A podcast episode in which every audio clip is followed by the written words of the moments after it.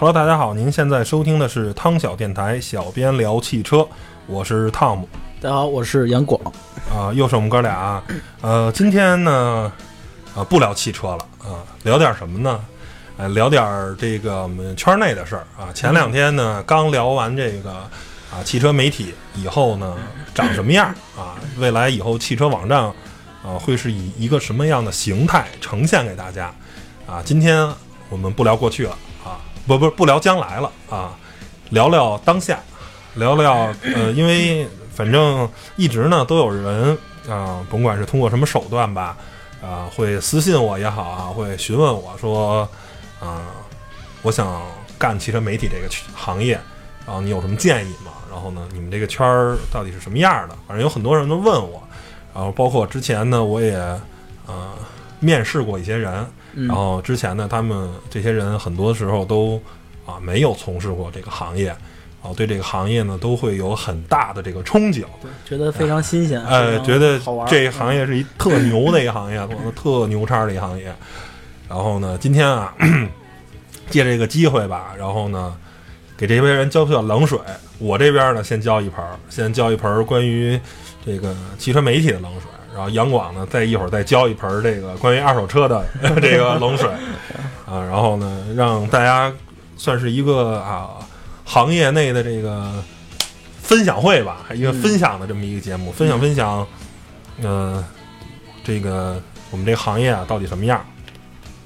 先跟大家介绍一下我这个情况啊，虽然在很多期节目我都大概把我这个人生履历介绍了，然后算是干这干这行呢有三年了，然后真正进入媒体这行业呢两年了，现在呢在一个名字我就不方便说了，在一个全国能排前三十前三十名的一个汽车网站啊，然后当新车啊新闻组的一组长，然后呢手底管个四五个人吧，大概我是这么一个情况，所以呢，呃，职位不敢说有多高啊，然后在圈内也没什么名气，然后反正什么都，但是呢还是啊，算是还还凑合吧，还还还还还还还知道点事儿，然后呢也了解点事儿，然后对这个行业，因为没干之前就开始关注，所以呃对圈内一些大神啊，还有背后一些故事还是比较了解的，所以还是能分享一些东西给大家吧。先跟跟大家讲一下我这个工作状态啊、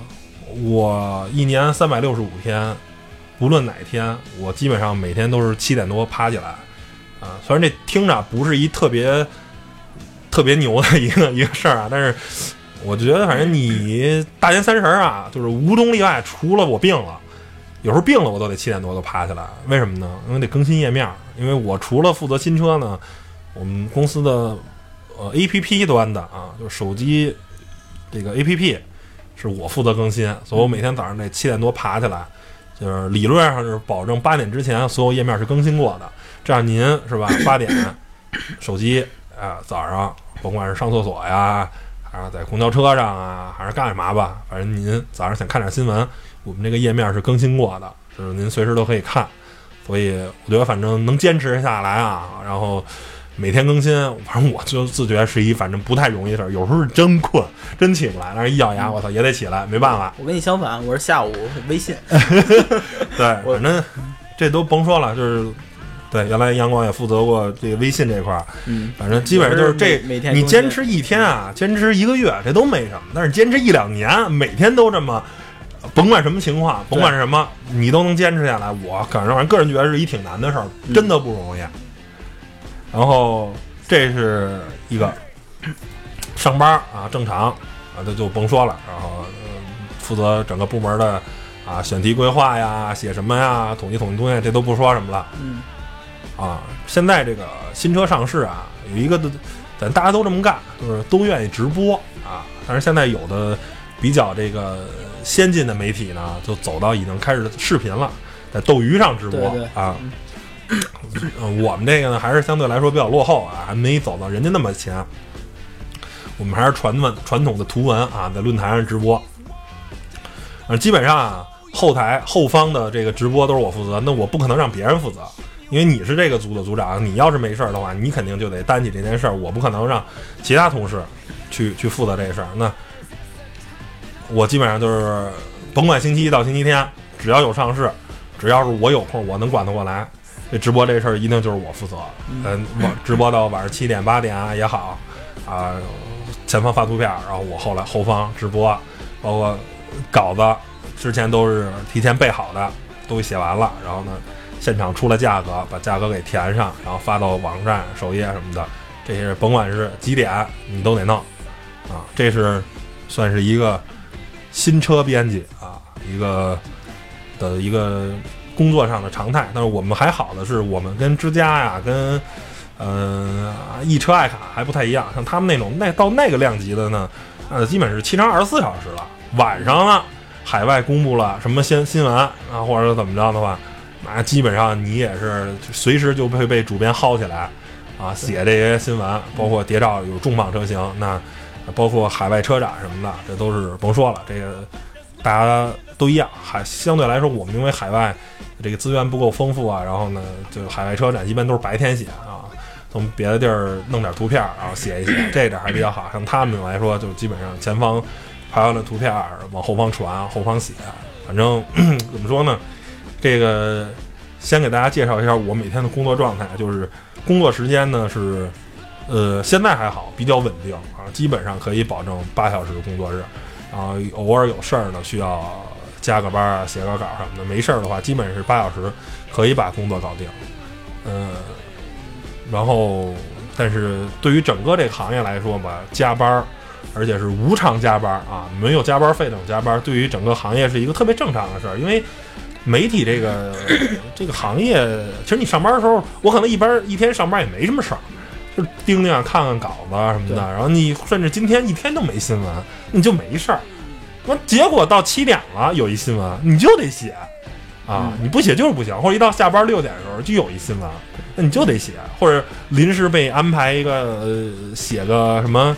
规划案呀，写个选题啊什么的，反正有有什么突发性的事儿，你就被薅起来了啊！加班这是再正常不过的事儿了。所以，呃，干媒体啊，给所有这个要有兴趣加入汽车媒体，或者是啊有兴趣干这行业的事儿啊，其实我觉得可能不光是汽车媒体啊，其他媒体可能我觉得大同小异。虽然接触的不多，我觉得应该大家这种生活这种状态其实差不多。你如果想干这行的话，那工作时间一定是不确定性的。你想朝九晚五，下了班了，我恨不得可以把手机关上，然后呢，谁也别找我。如果你追求这样的工作状态的话，那我想说，汽车媒体啊，或者媒体这个行业一定是不适合你的，因为媒体这个行业几乎是七乘二二十四小时的。虽然你不见得每天都需要加班到十二点，但是一定会有，而且这种时间会很多。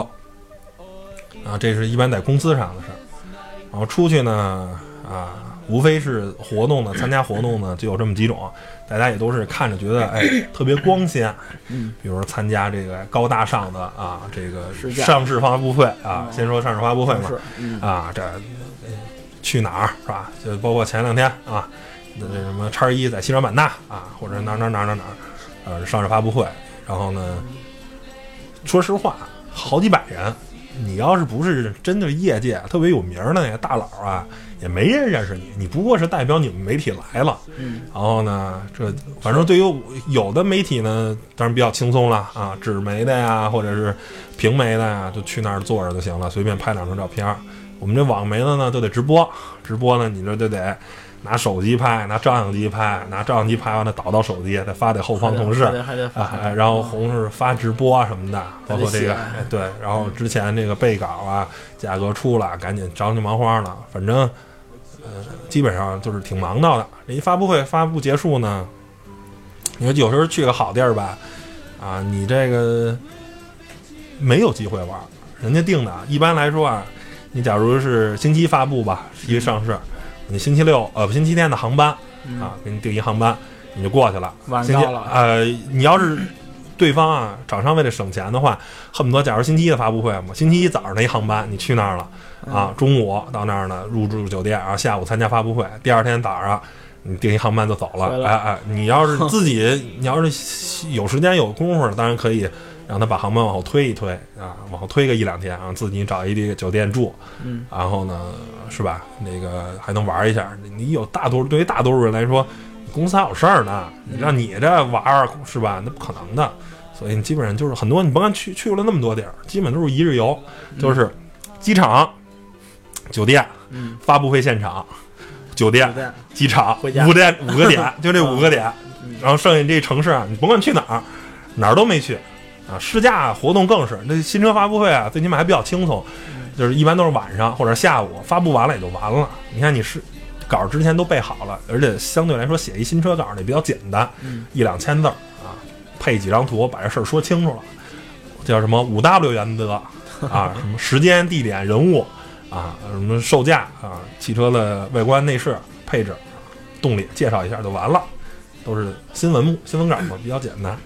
然后呢，当然现在也有什么一张图看新车呀，啊，也有什么 H 五页面啊什么的，反正都是反正多元多化、多多元化的这种新车报道的维度，但是基本上啊大同小异，还还是那点东西啊。那么下一个说这个试驾啊，也都是很多人项目向往、项目向往的这个职业。哎呦，试驾编辑这可高大上！对哎呦，我这试新车，哎哎呦，我这怎么着怎么着，是吧？一样啊，试驾，但是一般就不会两天了，就是星期一如果正式活动，那您肯定是星期天啊，甭管是上下午的航班吧，订到这航班，你去了试一天，运气好啊，说这厂家试驾车多，一辆车两个媒体试嗯啊，如果惨，一辆车可能是四个媒体试。嗯，四个媒体是什么概念？每个人都得拍图，每个人都得开。你琢磨琢磨，四个人开一辆车，你这快赶上当年驾校学车那会儿了，是吧？不得你开，拍图也是。有的时候呢，有的媒体懒，说兄弟，我不拍了，你拍吧。那你要对作为一个负责任的，反正我永远都是，反正甭管谁不拍，我拍。我自己用我自己拍的图，我踏实，是不是？我知道我们网站要用什么样的图，就那哥们儿梆啷梆噼里啪啦拍了一堆不是我们网站要的图，是吧没没白拍，白去了，哎，所以呢，就从什么事儿都自己来，自己来最踏实，累点累点儿了，是吧？叮了咣啷，您等于一天又试驾又拍图，八九点钟啊，这个吃完晚饭是吧？啊，有个招待晚宴什么的，回去开始写，连修图再挑，再压字儿，再想，反正没个两三点钟，这稿子肯定写不完，谁都一样。只要这稿子写出来你是能看的稿子，您编就一篇稿，有那糊弄的，是吧？对。啊，一篇稿这都不说了，这都是负面的这个例子，咱就说正正常常的，咱们不说写到跟汽车之家那样的吧，反正你看得过去的话，三十多张图，四十多张图，两三千字儿，三四千字儿是写的，然后那压上字儿那就更多了，所以基本上得六七个小时写完了。干到后半夜，哎，干到三四点钟、两三点钟，然后呢，第二天呢，运气好是一中午的飞机，要是运气不好，你要去那特偏的地儿啊，哎，没准就上午一个航班，要么就晚上一航班，那肯定谁也不想坐晚上那航班呀，那就上午那航班吧。对早上又得恨不得九点多、十点多钟又给你弄一大巴车给你拉走，所以你也是试试车了，没问题。嗯，但是首先啊，这个车啊，参加试驾活动那一天啊，试不出来什么来，就是忙忙叨叨试一圈儿。第二个呢，写稿真的很累，真的是赶得有出来的。构思，你哎还得有图片的，嗯，还得 P 图，对是吧？因为我之前自己也尝试过写过一篇游记，嗯然后开始觉得我觉得挺容易的，我把图片弄好之后，然后添点字儿，然后大概写一下我们路程啊，然后都干了什么，我觉得也就一天写完了吧。呃，结果你猜我写了多久？不知道，不好我我就白天因为得上班嘛，没空，然后三天晚上吧，啊。三个晚上才写完，就将将写完，还没写太全，就是很很普通的。那你也看了那邮件，很普通的一篇，那就是你就算你是平常简单的写，也得有构思。我在想我那天干嘛，对吧？我们这些，反正你得让人们能把这篇文章看下去，所以嗯说这文字工作者不容易，真的不容易。这个试驾也没那么轻松，但是人有好的吧，比如说哎，长时间的试驾或者海外试驾，这个反正我没去过啊。嗯。但是呢，相对来说呢，啊，会好一点儿。但是我真说也是身心俱疲，而且对于我来说啊，我甭管参加什么样试驾，甭管我我头一天晚上几点睡的，我多累，我早上七八点钟我还得爬起来更新页面，这是我，我别人可能不负责这事儿，最起码对于我负责这事儿来说，我没有办法，而且我甭管我写完了我的稿子，我还得审我们组的组员的稿子，因为他们写了一堆新车的稿子，我得看一遍，是吧？嗯。没有错别字儿，然后呢标题没问题，整个排版也没有问题，然后我再发出去啊，这所以真的没办法。然后呢，剩下再比较爽的呢，就是啊，我也是我现在最愿意参加的，因为现在是吧，毕竟呢，这个稍微有点儿就有有有点儿地位啊，稍微嗯。那个在办公办公室在公司里混的还算凑合，所以呢是这样这么说啊，就是我不想去的活动，我可以不去啊，嗯基本上问题不大。如果有人的话，如果有别人能帮我去的话，我不想去，这车我不想试，或者这地儿我不想去。比如冬天我都不想去广州，你知道吗？那在北京这穿的暖暖和和的，去广州一到那儿，第一件事脱秋裤，热得都不行了。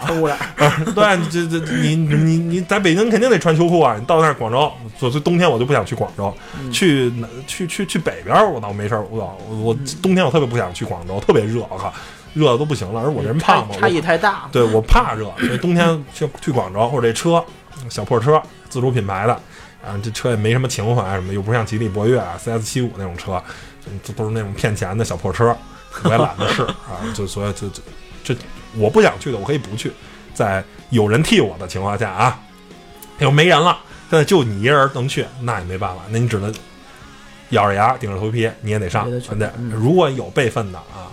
比如你那好哥们儿硕硕 是吧？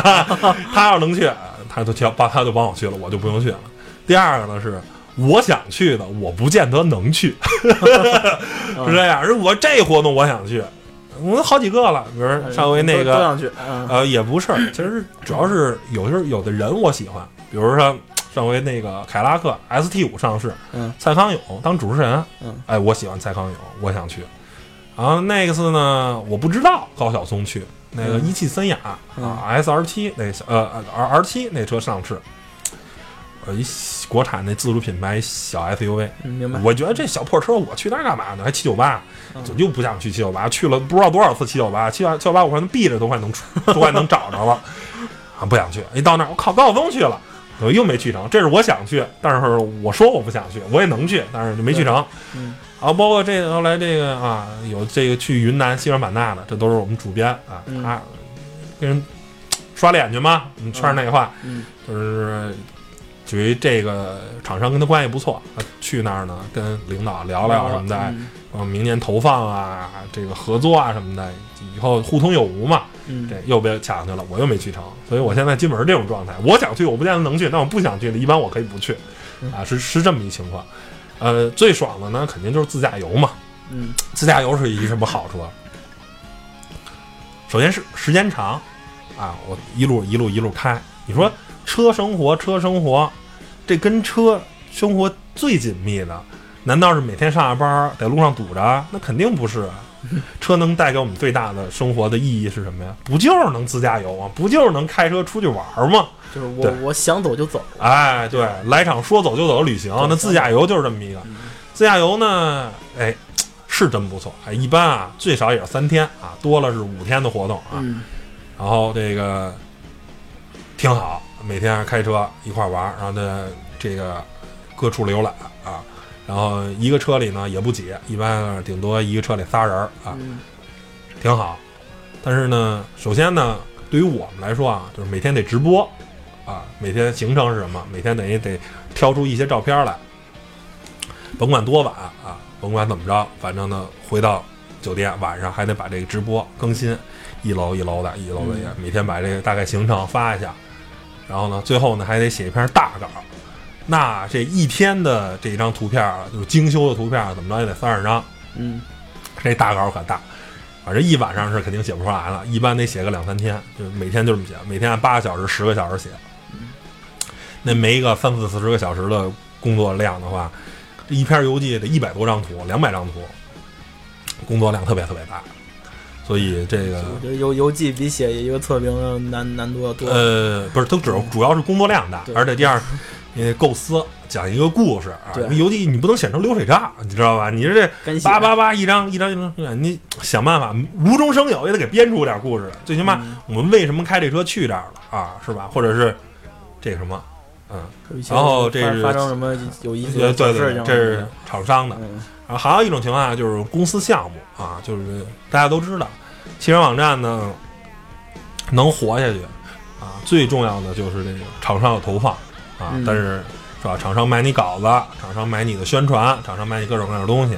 啊，这两年呢，厂商这个一般啊，在硬性广告上投放是越来越少，为什么呢？没人看，是吧？大家都觉得哎这太硬啊，没意思。而厂商呃媒体也觉得这样对自己的伤害比较大，所以愿意软性植入啊。所以大家可以看看，这个游记啊，这种软性植入，开着车出去玩儿嗯这种啊越来越多。包括你看现在啊，汽车之家这基本上每周一篇儿吧，啊，就是福特、锐界这种植入啊，包括小找那个大美呃长腿大美女那曹美美啊，嗯巫妖王是吧？嗯这姑娘特别污啊，包括那个二师兄啊，都是开着锐界，一个去西安玩的，一个好像去四川玩了，嗯啊，甭管是什么吧，就是这种呃合作。但是这样的话呢，开着开着车出去玩有一个好处是什么？自由，嗯没人管，我自己愿意开车啊，去哪儿？当然是之前肯定是要做方案的啊，写什么东西，这要都都要报给厂商的哎，但是总体来说，我愿意在这儿看了一个小时也是他，看着看俩小时也是他，这叫将在外，君命有所不受啊。嗯我们执行项目，我们就管不了那么多了。但是如果你跟厂商出去玩，大部队嘛，一个车队十几辆车、二十几辆车，不能由着您几个性子。假如这个景点好玩，说好了俩小时咱出来，您逛四个小时，那么车队等不等你啊？是不是？这就不可能了。大家都是一切厂商都是哎安排好的，对，一切行动听指挥，是吧？但是你自己出去玩，这就这么大一个好处。但是坏处是什么？就没人管你，嗯，酒店都是自己掏吃，呃，掏不掏钱这些好办，因为呢，甭管是你先垫还是先跟公司行款，到时候最终是有人买单，就不用你花钱。自己做主了，但是 但是你得你得自己定啊，是不是？所以说你就得操心。你跟嗯厂商出去呢，你就跟个傻子似的，你叫什么？圈内有一句话名言叫做“上车睡觉，下车拍照”啊，这就是参加自驾游的这种项目的这个呃叫什么名言啊。大家反正都是基本上这状态。你要是不想开车，你就呱在车上一睡，然后到那儿啊，到了到了，米迪老师们下车啊，到了景点吧转一圈拍一圈照片，行了，上车接着睡，基本就是这状态。这你不行，你自己做项目都是公司同事，对，我这昨天开一天车了，今儿是不是得你开啊？是不是？今儿今儿还我开一天，天天都我开啊，那不合适吧？是不是？那换着开啊，累，然后拍照片这都甭说了，这嗯包括而且厂商出去最少都是四星级、五星级的大牛酒店住的，不说找当地最好的吧，也是差不多了，反正肯定不让你住如家快捷。嗯还不错，嗯哎，对，肯定是最好的酒店，嗯当地找的。但是您自己出去啊，那花的钱可都是公司的钱。对，您这个五星级酒店一晚上一千四五，那得公司掏钱。你甭管我这游记卖多少钱，但是那可是花公司的钱。您啊，就踏踏实实二百那如家吧，嗯这一块儿你少你住宿少花一千块钱，就等于公司挣一千块钱，对不对？所以就落差非常大啊。你厂商那肯定就是最好的酒店，您那个自驾游的啊，执行项目就二三百块钱标准的，您就凑合找个如家快捷七天啊什么的，反正就之类的吧。反正一般就是，呃，住宿标准就是三百块钱。假如像北京城市这种城市贵嘛，三百块钱，三百块钱也就是锦江之星这种级别的。嗯然后是二线城市、三线城市这种小城市，基本就二百块钱标准。大多数据我了解的媒体，大概都是这样。您要是想住五星没问题，您自己掏钱，公司对不起不给报，公司只管你一天三百块钱的标准。您住三千一块钱一晚上，您有钱是您的事儿，跟公司没关系，是吧？这个就是我们的一个大概的工作状态啊。呃，不知道听完到这儿啊，你对我们这工作还有没有那么多兴趣？如果你还有兴趣，还想干这事儿，人觉得这事儿特他娘的爽，特开心，我再给你讲讲。首先说，你喜欢车，跟能当编辑这是两回事儿。嗯从两方面看啊，你喜欢的事儿当成一个工作，这不见得是一好事儿。你知道吗？我不止一次在说了，我没干这行之前，我觉得我是一特别喜欢车的人。等我干了这行以后，我发现我可能没那么喜欢车了，你知道吧？当你的爱好成为了你的工作，这有时候是一特别痛苦的事儿，而且你有时候要违背你的良心，违背你的意愿去写一些东西，去说一些话的时候，这事儿可能就没有那么好了。这是第一个。第二个是，你工作可能跟你的生活娱乐就不分开了。你说你原来我假如干一个别的工作，甭管干嘛，可能就是一朝九晚五的一上班族。我是一喜欢车人，那我这个一有车展我特别兴奋，或者哎去四 S 店啊看看车我特别兴奋。我觉得是一调剂。但是你现在的工作是车展时候，我靠，二十四小时连轴转。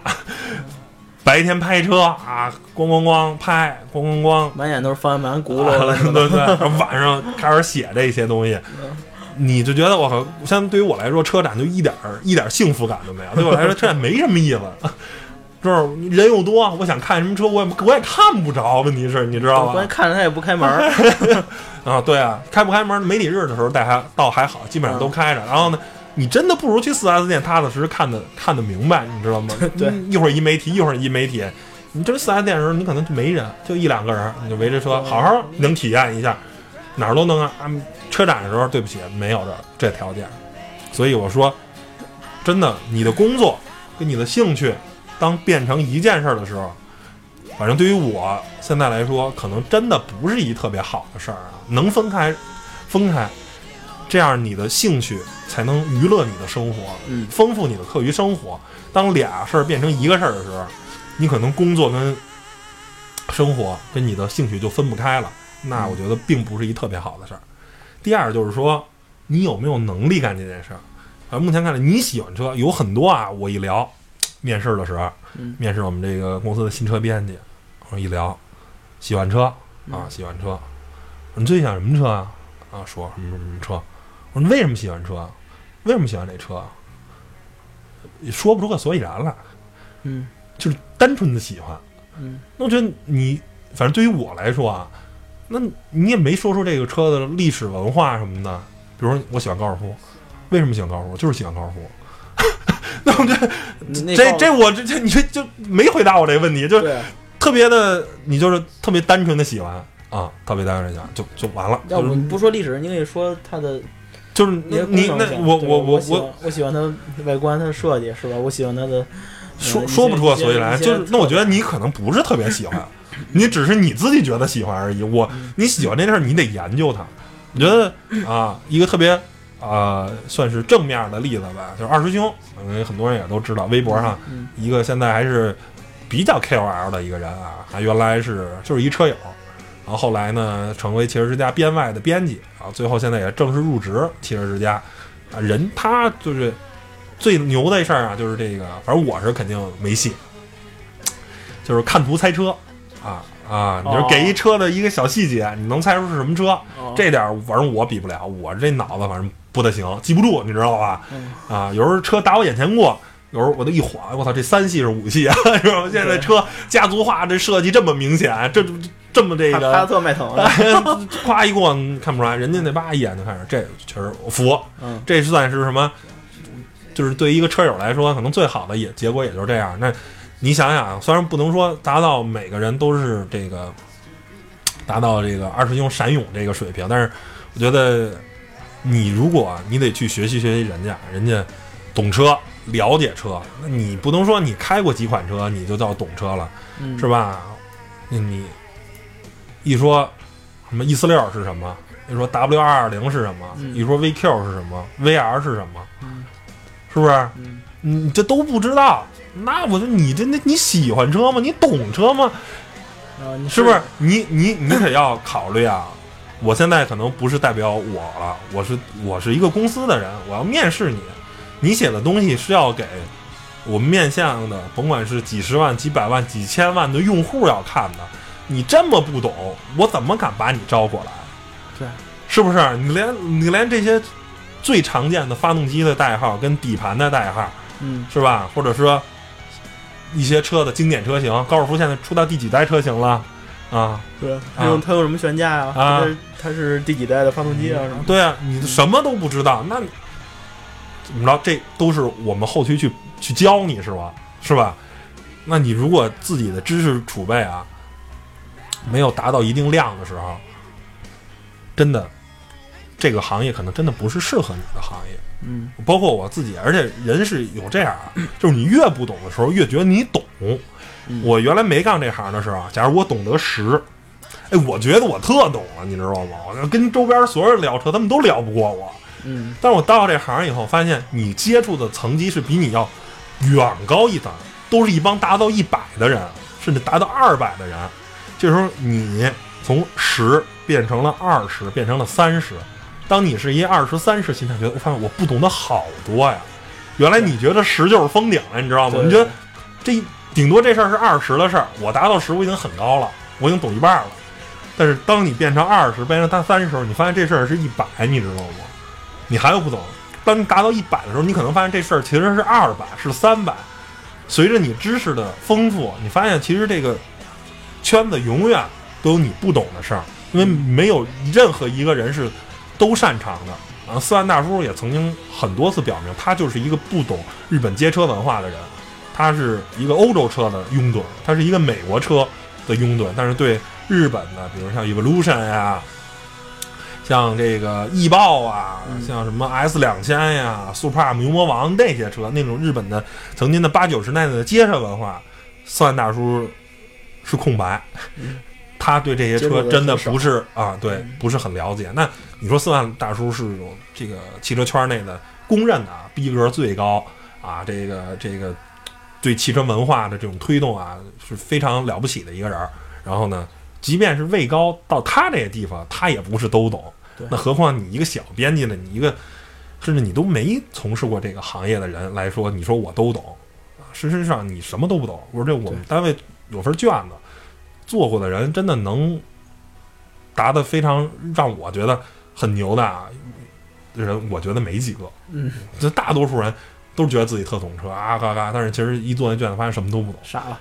啊，傻了，什么都不懂。所以怎么说呢？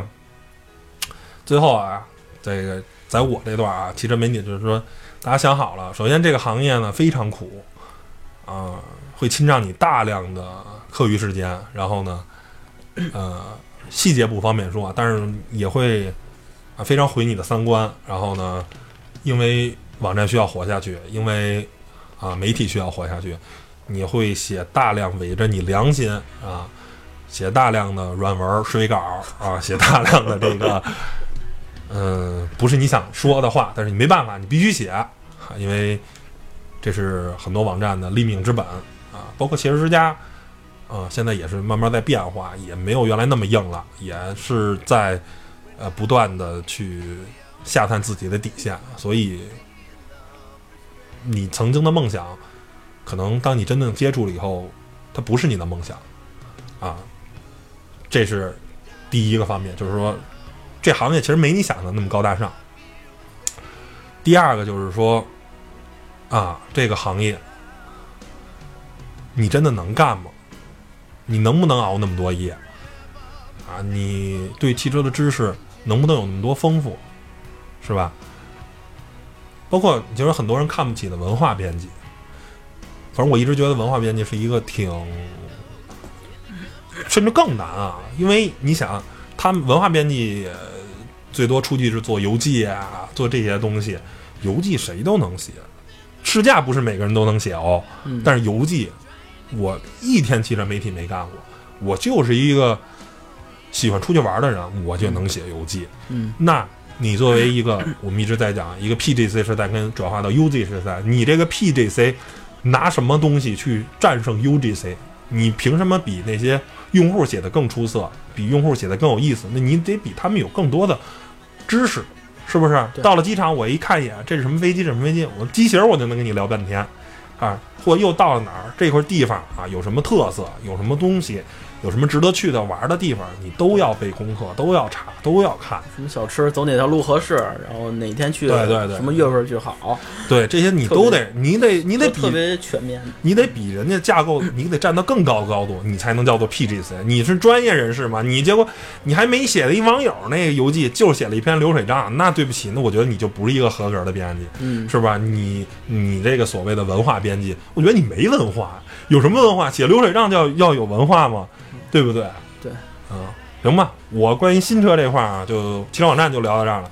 杨广，剩下时间聊聊二手车啊，因为现在二手车非常火啊。但是也跟大家说一声啊，杨广现在从原来单位辞职了。大家如果再想找杨广呢，别去原来单位，别去花乡找他了，可以给我们微博、微信留言，然后有什么问题，我可以传达给杨广。但是呢，再去原来的单位就别找他了，好吧？嗯找不着我呀。也找不着了，行吧？你讲讲二手车这圈里的这个水深的事儿吧。啊如果您是一个汽车机车爱好者，而且还不想写稿的话，呃，可以尝试一下做二手车，因为二手车是这样，它的那个，你像，就是它的入门是比较低的，就是不是说不你不需要有很高的学历，或者说也不需要什么工作经验。嗯，如果您是去花乡市场，花乡就是找一份销售类的，或者跟二手车有关的工作，只要你小孩长得，呃，就是比较精神，是吧？然后咱说话利落点儿，然后没什么毛病，你就可以做一名销售。比如找一个呃那个一个小摊儿、小经销商，然后比如有个八九辆车，就可以从那儿开始干。然后像这种就是花乡的老区或者后边的那个大坑，之前咱聊过。然后他们这这些经销商的基本雇人比较少，那销售也就基本大多数都雇一个人。雇一个人的话，就是您你干的工作就是特别多了。平常最少咱得刷车吧，对吧？因为我在市场里虽然是二手车，我怎么也得把它归置干净，起码要擦干净，对吧？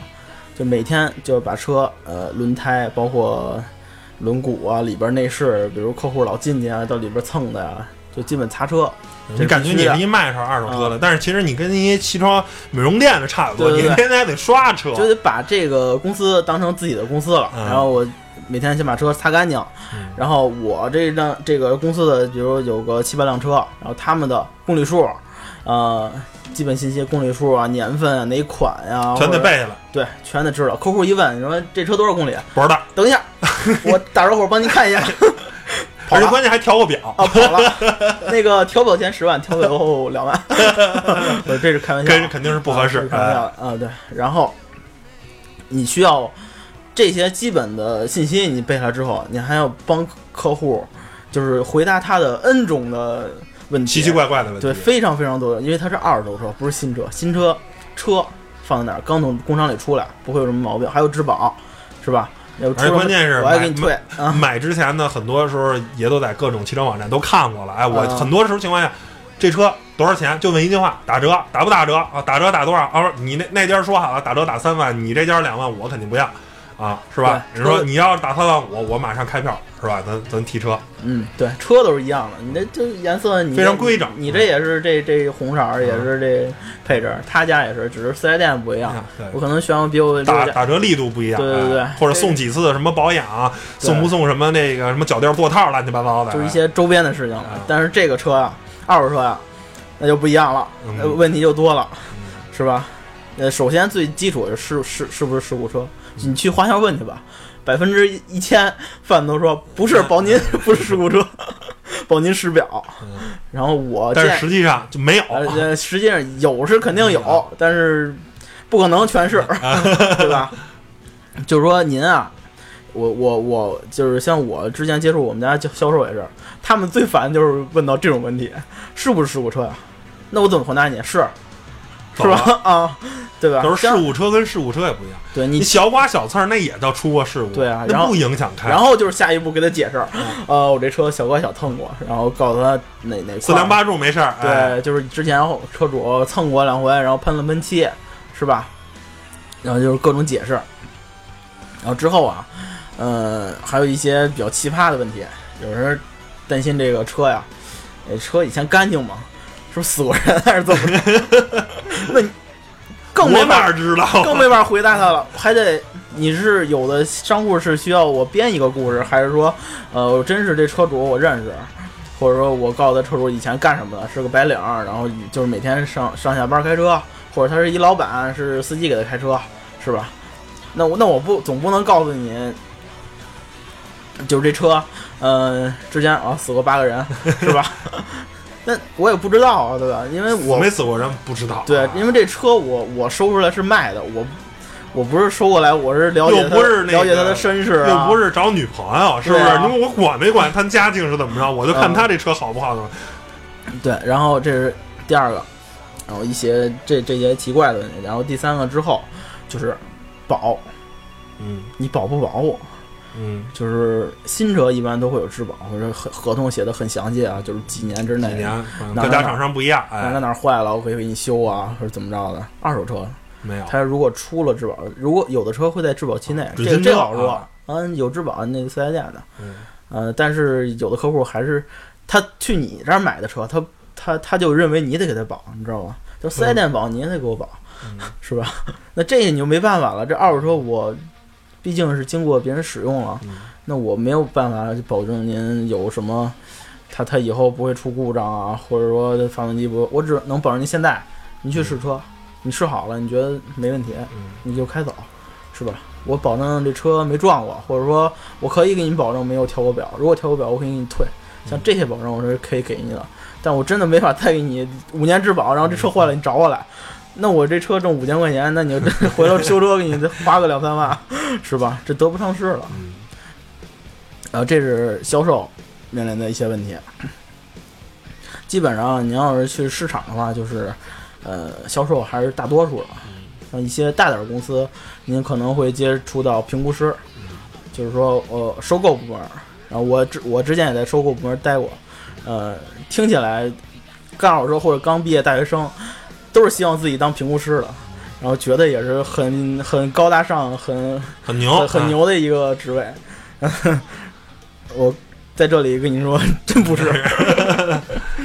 就说呀，评估师 其实也分几种，一种是你能看车况的，像现在的一些网站，就是它的评估师就是说，呃，上门，比如说一些 C to C 的，把客户的车我上上门，然后进行，嗯、就是现场测评，看这车哪里出过状况，然后哪里撞过或者哪里喷过漆，大概是一什么车况，驶了多少公里，然后内饰的整洁度啊，还有一些呃发动机的，就是有没有异响啊，变速箱有没有异响，然后天窗啊一些小细节有没有坏。嗯其实嗯，就是看起来他们就是很规整的一套流程，但是真正您要是接触到客户，就是说呃客户比如开到车想要卖给你，一般商户他是直接收的，不不可能放平台上挂着，对吧？嗯，基本上只有三到五分钟时间看车，因为你说我在看一小时，呃的基本上他把车开过来之后，他他他没有耐心说等着你把车看一小时，嗯是吧？我真正给他，我去四 S 店还得做个检测，那是不可能的。就是说，评估师一定要自己对自己有信心，还有把握。我可以在三五分钟之内对这车有一个了解，然后最后我看完手续，然后大概这车，呃，在我心中应该是，比如新车是十成吧，然后我觉得它是应该有个七八成新，然后符合我们公司的那个收收车的收车的标准，哎，然后能收，然后这车大概市场价，我觉得卖个七万块钱，是吧？然后心里还得想我多少给这客户报多少钱，他能给我，就这是一个特别，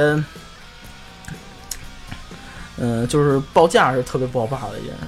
报多了呢，公司就没什么利润了；对，报少了呢，人家这可能你是逗我吗你你拿我打场了客户不干了。啊？对啊，所以这个价格这块儿，评估师自己一定要把把控的很好，既能让公司赚钱，也能得让客户满意，然后还得符合他这车况。就明明这车不值七万，你给他报报个七万，那你回来公亏了公司我归归置完之后，归置就是，呃，比如他他有一些划痕啊，啊然后或者说这这车得换换机油什么的，就是我整备的费用也得算在里边儿。对，归置完之后，我能不能盈利，对吧？我在多长时间能卖出去？就是评估师是单纯是，如果说看车的话，很简单。那我看完车，我写一报告，这车能要，然后呃我不管了，对吧？不是，就是其实是叫什么来着？嗯没有车是不能收的，就是我这车车况再烂，是吧？我都可以收，收过来你就等着卖呗，是吧？包括很多那车况特别惨，但只要价格够便宜，永远都会买。只要它是辆车，我占个号总行吧？我花三千块钱我买辆车，这车哪怕都恨不得开不走了都无所谓，对，它能占号啊。就是说，如果你做到评估师的话，你就是在把握着公司这赚钱这个脉，就是说，呃，你自己一定不要失误。如果你失误了，公司肯定会亏钱，就是你担的责任会更多。嗯然后你还是自己还是一个全方面的人才，你既得知道卖多少，还得知道收多少，还得知道新车卖多少。对整个这个汽车的这个后市场啊，不是二手车二手车市场，得有一个特别大的这个宏观上的这种了解。对，哎所以说我建议，如果进我们这行，先去市场，嗯。先得在市场里摸爬滚打一段时间，我当了销售哎。我再去电商啊，或者说更更我自己创业啊什么的，这个后话了。嗯。所以说，就是你需要成为一个就是特别全方面的人才，嗯。你才能干评估师这一个，就是根本不是说你想象那么简单。我有一套公式，车来了啊，一算多少钱？然后当年还跟杨广说嘛，就同样，假如这车啊都是五年的车啊，嗯一个车开了十万公里，一个车开了二十万公里，可没有任何一条理论说是那开了二十万公里车就比那十万公里的车车况不好。对二十万公里公家的车到时间保养，该怎么着怎么着。那十万公里女司机不会开，撞了好几次，嗯，是不是？对，这是你得会，你得在短时间内把这些情况都不能说说了解百分百吧，八成到九成你得知道。这车我一拉开车门，我知道这车不整，嗯就是你得有一针见血这个眼力，你知道吗？反正不容易。对，就是想干的评估师，最好是先从销售，嗯然后慢慢开始干，最后到达这个顶端行，就是就是终极就是这评估师这行业。嗯当然，这需要一些年头的积累和自己的努力嘛。嗯然后呢，然后，这是评估这一块儿。然后现在呢，二手车也有互联网这一块儿，就是说电商电啊，呃电商，或者说你帮这个公司卖车销售。嗯。对我，因为我最开始是做的是那个网络推广，呃，看起来也是一非简非常简单的一件事儿，但是确实也不是很容易，嗯。因为公司的所有车，它的信息还有图片儿，还有它的各种内容，需要你手动发到各个平台上，嗯而且各个平台的每个平台的推广的那个操作还不一样。然后这个可能是我是做排位的，这个我是嗯、做那个推荐的，比如我可以推到首页或者推到那个二级页面什么的。然后你还得合理分配每个网站每天我投的钱，然后我的哪辆车是在这些，就是比如我这辆宝马叉那个叉一吧，嗯然后在在这排列里，别人卖二十三，我卖二十四，我没有竞争优势，那我就不推这辆车。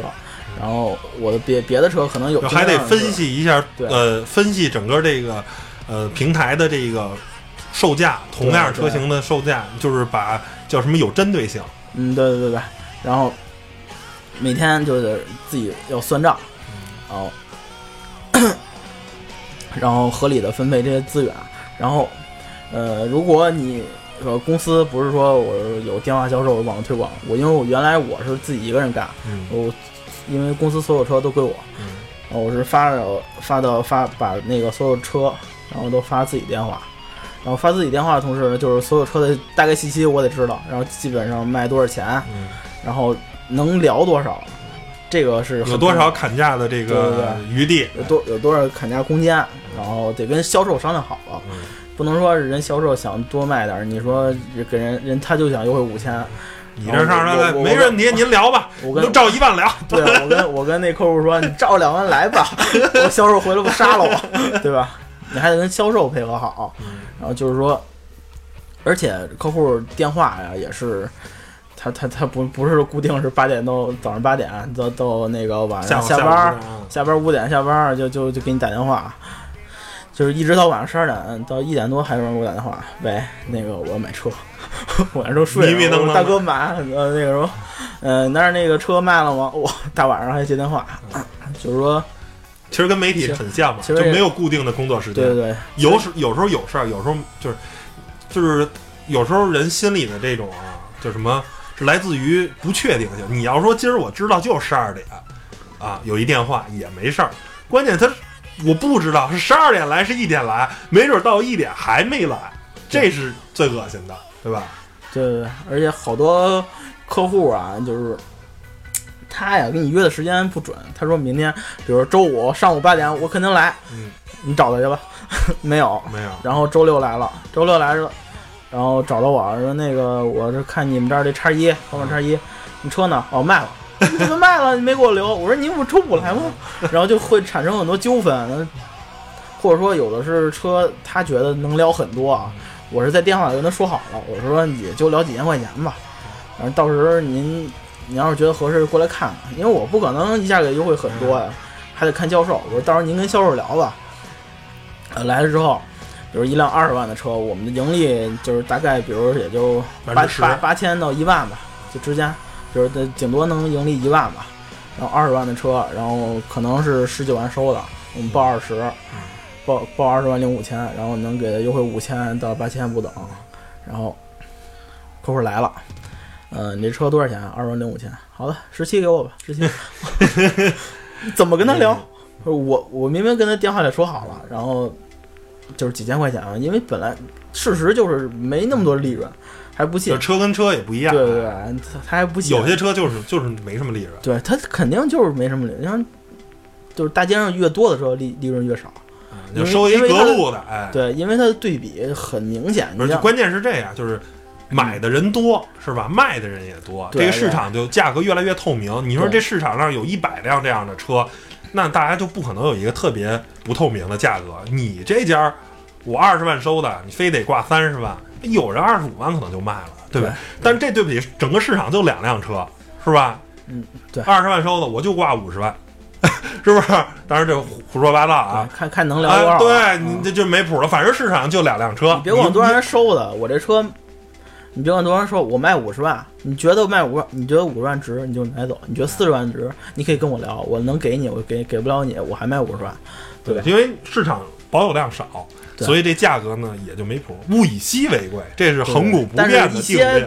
就是比较大众点的车，比如像你像帕萨特、迈腾这种，你报二十，然后客户给你来十七，然后你根本没法跟他聊了。你这大老远的，有的真的啊就比如住的挺远，比如昌平啊、密云约来了，也也也来跑南四环买买车了，好家伙，二十要聊到十七。我说大哥，你你这这这个我们真真弄不了，上别家看对，他还得给你矫情，你说哎呀，你这和小伙子呀，怎么着的？你说我们是大老远来的，你说你也没诚意，这都优惠好几万，我是优惠好几万，你你你去问哪家能给你一一迈腾给你优惠五万的？那是，我们报二十，他报二十五，行，能给你优惠五万，对吧？嗯，就是一些，嗯，你会碰到非常多的问题吧，反正就是，嗯，而且还有就是有的那个平台上，它会有一些呃网上的客户，比如像五八和赶捷，嗯它不是分立信息网会也有二手车频道嘛，然后它。像咱比如说五八找工作或者找什么，会有一个那个类似于那阿里旺旺、什么五八帮帮什么的，弹出那个联系人电话什么的。因为我们推广也会弹出我们的那个对话框，比如我我留的是我的那个呃名字，什么杨先生，然后电话号，他没事跟你聊，嘎嘎嘎，在？吗？这车多少钱啊？然后我就把那 A P P 装手机上，然后我是无时无刻的还没事还看手机，成为一种习惯了。看一眼，哎，有人跟我聊，哦，这车二十万，然后哎回回来之后，他他没回啊，他没上线啊，没事，第二天晚上他上线了，哦，二十啊，我想十七啊，操，咱俩吧，对吧？就是说，嗯、作为一个销售的话，就是店内销售跟网络还不一样，网络你就实时就是更实时在网络上的信息，还有电话的信息，就是你工作时间会无限加长。嗯，对，就是基本上一一礼拜都在工作，啊，不是一一年都在工作。过年还有人给我打电话，年后我去看你那什么车，我说行，大哥，那个我们哪天上班，你还得告诉我，然后哪天你过来，对吧？就是这这个像二手车这个行业，就是也是跟其实跟媒体也有类似的，就是一个实时的新闻是实时性发生的，你不能今天发新闻，我下礼拜给你报哦，那昨谁看呀？昨天说 那个上礼拜撞车了，大家都知道了，你还报什么呀？对吧？还有那个车也是，我上了一新车，不是卖了新卖了也就卖了新新收一二手车啊，啊，我就赶紧推到网上，是吧？让大家看看信息，看谁呃快，或者说看那个市场里谁溜达在这儿，这车真真的又新又整，价格还便宜，那谁碰上是谁的？你网上你看到了，我卖了，我也没办法。你说明儿八点到，那我那个七点五十卖给别人，我也没 我也没办法呀。谁让你你要是七点半到呢，那就卖给你了，对吧？对，就是说，大家喜欢车是一方面，但是干了这行，其实干发现就很辛苦。对，其实你最终不管是媒体还是二手车，都是需要盈利的。包括厂商啊，大家干这行都是这个，你服务的东西越大众化，而且你这个行业。呃，从业的这个厂商越多，你看现在有这么多汽车厂商啊，合资的呀、进口的呀、纯自主品牌呀、高端大气上档次的，还有一些很 low 的品牌，这么多、啊，这个行业的这个竞争是非常非常充分的，所以那各家都在想尽一切办法去增加销量啊，因为所有行业其实最终呢还是落在一个销量跟盈利上，对因为任何一个行业不赚钱还是得盈利。啊嗯，是不可能玩下去的，是吧？只要它是一个行业啊，它是一个啊自由的经济形式，一种自由的经济模式，啊，最终都得落在盈利上。所以通过这一期节目吧，把我们工作的啊一些背后的故事啊一些状态分享给大家，也送给那些啊对我们有疑问的、对我们想知道的人，一个算是一个解答疑解惑的这么一个过程。其实想起来真的没有那么好，然后呢也没有那么高大上。其实三百六十行，行行出状元，三百六十行都是人干的活儿，没有高低贵贱之分，其实都一样，都不容易，都不容易，都不好干。对，然后虽然没聊车啊，但是也是这种泛汽车类的这个 一种一一一期节目吧，希望大家能喜欢吧。然后能对您是吧？马上也是毕业季了啊，现在这个五月份了啊。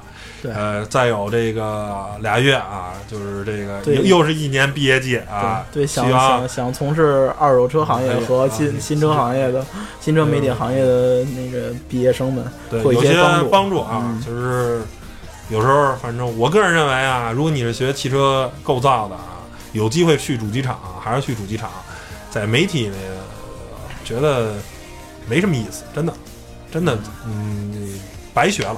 你媒体这行业不需要对汽车知识有那么高啊，能去主机厂还是去主机厂，因为永远甲方啊花钱的才是爷，行吧？啊，本期节目就到这儿，谢谢大家收听，拜拜。拜拜。